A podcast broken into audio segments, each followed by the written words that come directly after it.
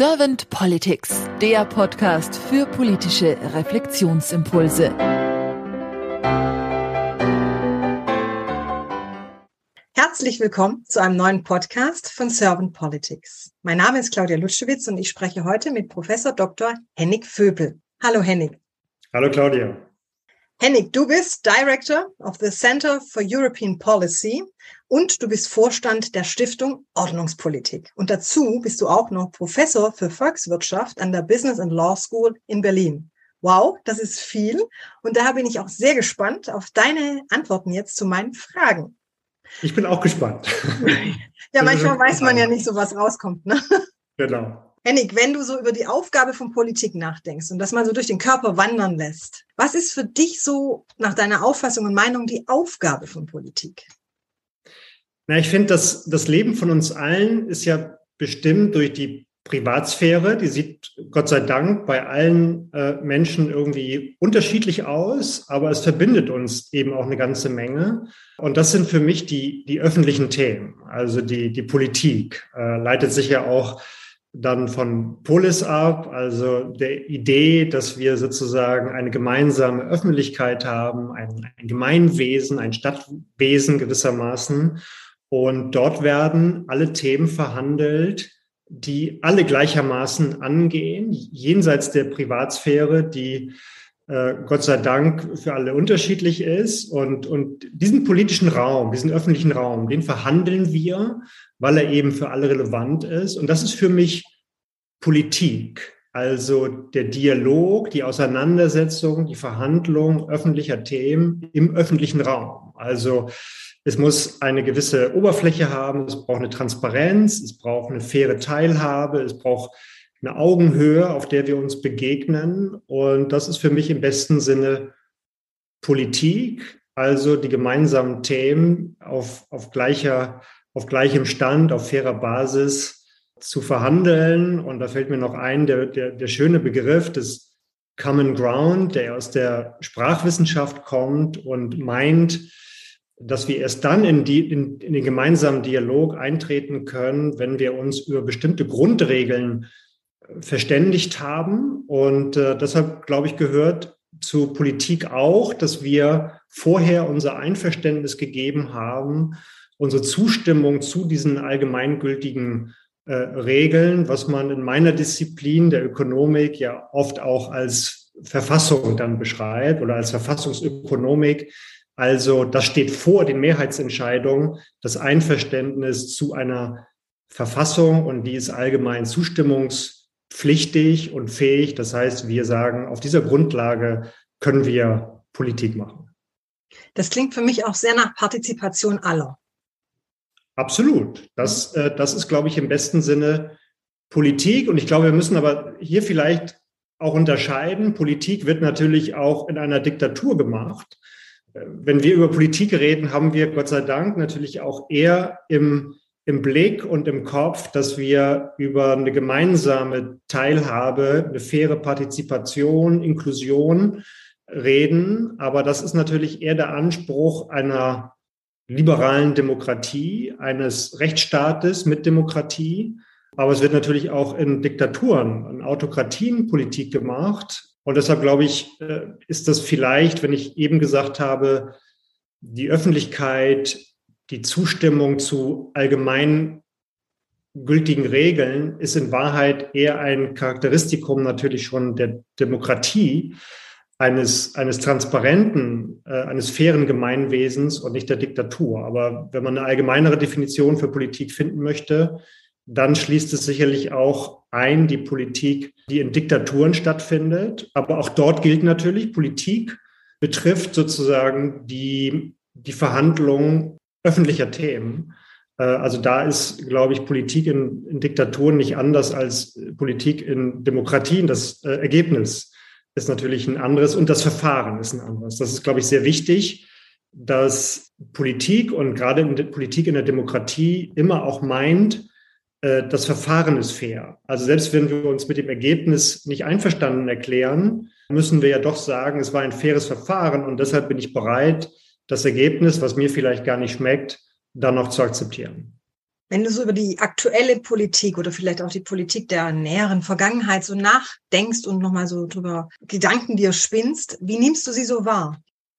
Wir sind ja in einer sehr besonderen Phase. Olaf Scholz hat neulich gesagt, Zeitenwende, es haben viele vor ihm, auch schon lange vor ihm, gesagt, das ist eine sehr fundamentale Umbruchsphase und das glaube ich tatsächlich. Also du hattest vorhin erwähnt, ich bin Vorstand der Stiftung Ordnungspolitik. Also wir versuchen die Wirklichkeit immer auch ein bisschen zu strukturieren, indem wir sagen, was sind eigentlich die Ordnungsprinzipien, nach denen wir unsere Gesellschaft organisieren und was sind gute Strukturen, was sind gute Ordnungen, unter denen wir leben wollen. Und ich glaube, dass wir im Moment in einer Ordnungskrise leben. Wir erleben den Zerfall von, von bislang sehr stabil geglaubten Ordnungen. Und das sehen wir halt in ganz vielen Bereichen, ob das jetzt die Digitalisierung ist, der Klimawandel, aber natürlich auch die Geopolitik. Und deshalb nehme ich Politik im Moment so wahr, dass sie selbst sucht nach, nach einer Methode, nach einem Ansatz, nicht nur diese besondere Zeit zu kommunizieren, sondern auch Politik wirklich zu betreiben. Ist, wir können nämlich nicht mehr sozusagen die alten Rezepte aus der Vergangenheit nehmen und anwenden auf völlig neue Phänomene, sondern wir müssen Politik in gewisser Weise, was heißt neu denken, aber unter, unter der Prämisse äh, uns anschauen, dass wir neue Ordnungen brauchen. Da gibt es ganz viele Krisen, multiple, überlappende Krisen, äh, die müssen wir bewerkstelligen. Und gleichzeitig das Phänomen, dass wir uns aber wenig um Zukunft kümmern. Also wir sind sehr stark in der Politik im Krisenmodus. Und, und das finde ich interessant. Und das äußert sich auch darin, dass Politik gerade sagt, wir müssen ganz viel ändern. Die Politik muss sich auf große Veränderungen einstellen und gleichzeitig sagt und verspricht, aber niemand wird es merken.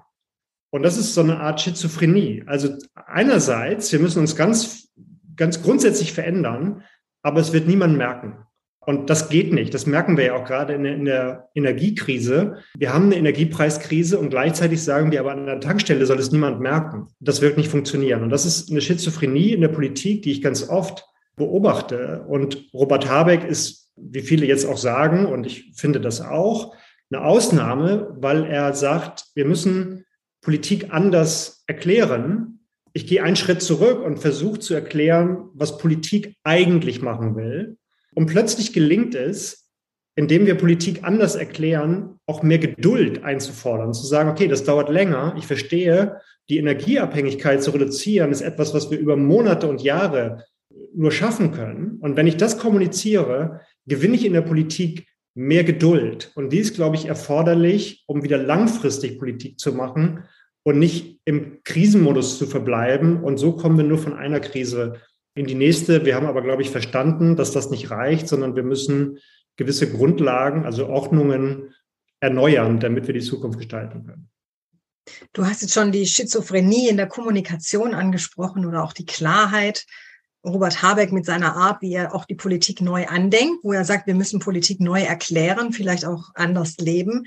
Gibt es sonst noch Ideen, die du hast für die Politik der Zukunft, wo du sagst, das würde ich mir ganz gerne wünschen als Änderung?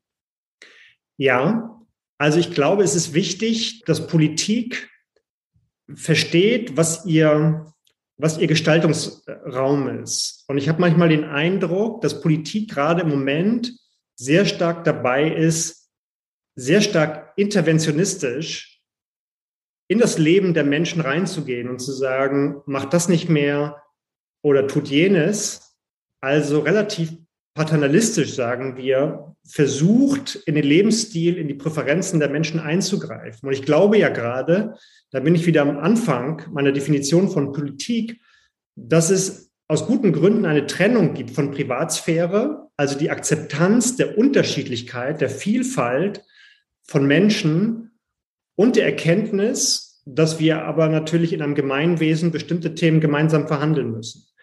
Und was Politik nicht machen darf, ist zu sagen, äh, ich gucke mir jeden Einzelnen an und, und mache Politik für den Einzelnen. Ich glaube, das kann nur schiefgehen.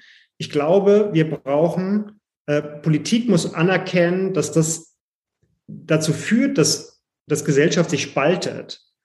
Und wir brauchen ja aber ein gemeinsames Verständnis von Transformation, von Veränderung.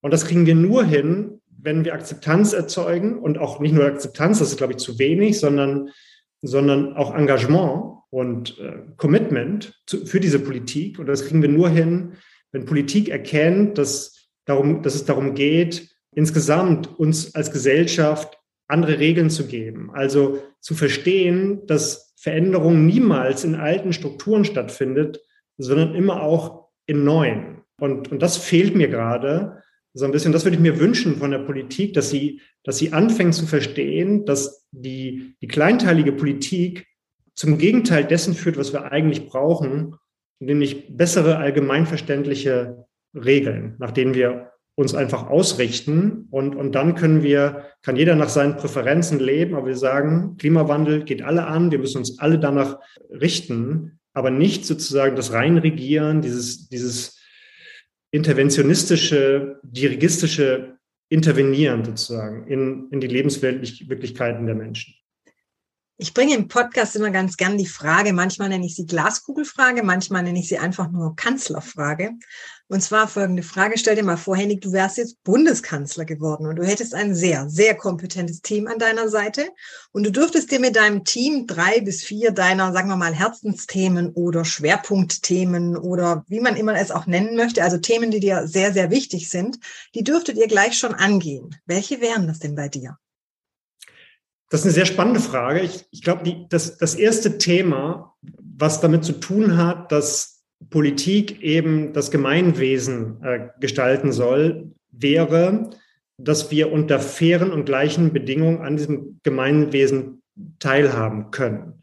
Und wir haben, glaube ich, in verschiedenen Krisen, in der Pandemie, aber auch jetzt in der Energiekrise gesehen, dass wir doch sehr unterschiedliche Verwundbarkeiten in der Gesellschaft haben. Also wir haben gesehen, wenn die Gesellschaft ganz normal funktioniert, wir haben die soziale Infrastruktur, dann haben wir das Leben eigentlich ganz, ganz gut organisiert. Es gibt immer Ungerechtigkeit, an der man arbeiten muss. Aber wir haben gesehen, in der Krise treten plötzlich Verwundbarkeiten zutage, die im Ergebnis dazu führen, dass wir mit sehr unterschiedlicher Resilienz ausgestattet sind. Und ich glaube, dass wir das Gemeinwesen nur dann aufrechterhalten können, wenn wir diese bewusst diese Verwundbarkeiten identifizieren und angehen. Also anerkennen, dass die Unterschiedlichkeit der Lebensverhältnisse unter Krisenbedingungen zu einem echten Problem werden kann. Also das würde ich mir wünschen, dass Politik nicht dann, wenn wir Krise haben, sondern prospektiv erkennt, wo liegen Verwundbarkeiten in der Gesellschaft vor, weil ich glaube, das ist nicht die letzte Krise gewesen, sondern es, wir haben eine, eine viel höhere Frequenz an, an Krisen auch in der Zukunft. Das wäre wichtig.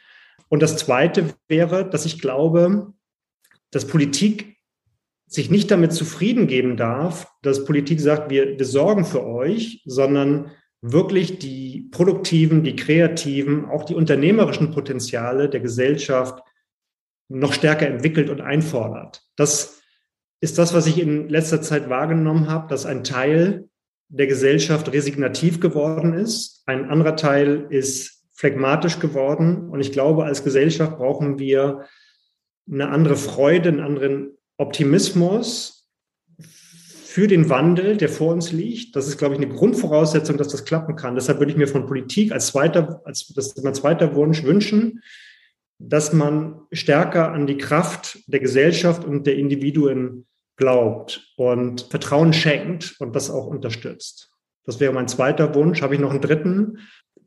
Ich bin großer Fan von, von Karl Popper, der ja immer gesagt hat, alles Leben ist Problemlösen. Und ich finde, da in, in diesem Satz steckt eine, eine schöne Demut drin. Also die Anerkennung, dass die Welt komplex ist und dass wir eigentlich über diese Welt wenig wissen, äh, führt aus meiner Sicht dazu, dass wir eigentlich ideologiefrei, gleichberechtigt und fair nach Lösungen suchen. Und das ist für mich pragmatische Politik, das ist für mich demütige Politik, aber das ist in Wahrheit auch eine sehr optimistische Politik. Und Karl Popper hat ja mal gesagt, es sei geradezu die Pflicht des Menschen optimistisch zu bleiben. Und in dem Sinne, glaube ich, ist dieser, dieser Ansatz der Politik der einzige, der uns in die Zukunft führen kann.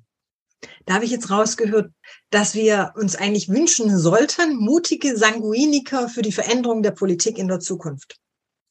Ja, und, und, und ich glaube, das, das ist doch uns Menschen auch gegeben. Ich meine, klar, wir, wir führen auch Kriege, wir sind zu größter Grausamkeit und Destruktion fähig, aber wir haben doch Freude und Spaß daran, neue Lösungen zu, zu suchen, kreativ zu sein. Und das haben wir vielleicht so ein bisschen verschütt gehen lassen. Und ich glaube, darin liegt eine, liegt eine große Kraft. Und äh, tatsächlich sehen wir ja auch, dass Gesellschaften, die diesen Grundoptimismus haben, diese Zukunftsorientierung, dass die mit Problemen ganz anders umgehen. Die, die verharren nicht in Besitzstandwahrung äh, äh, und Verteidigung des Status quo, sondern die sagen, was, was gibt es Schöneres, als die Zukunft nochmal neu zu denken und das auch, auch sozusagen gestalterisch tun zu können. Und, und das finde ich ist, ist ein Privileg in Wahrheit. Und das wird aber viel zu wenig von der Politik irgendwie bemüht. Im Gegenteil, ne? es wird so,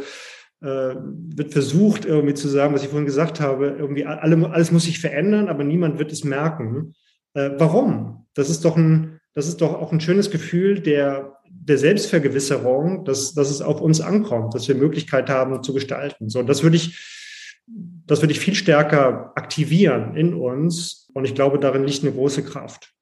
Und letztlich sind doch wir die Politik. Also wir sind doch alles Menschen, die Interesse an einem fortschrittlichen, innovativen, stabilen Gemeinwesen haben. Deshalb sind wir in diesem Verständnis von Polis, von, von Republik auch, von, also von öffentlicher Sache, alle irgendwie Politikerinnen und Politiker und aufgefordert, politisch zu sein. Ich danke dir ganz herzlich für deine Impulse, Henning. Vielen lieben Dank und natürlich auch für deine Zeit, die du dir genommen hast für den Podcast. Dann bleibt es mir einfach mal jetzt nur zu sagen, bis bald. Gerne.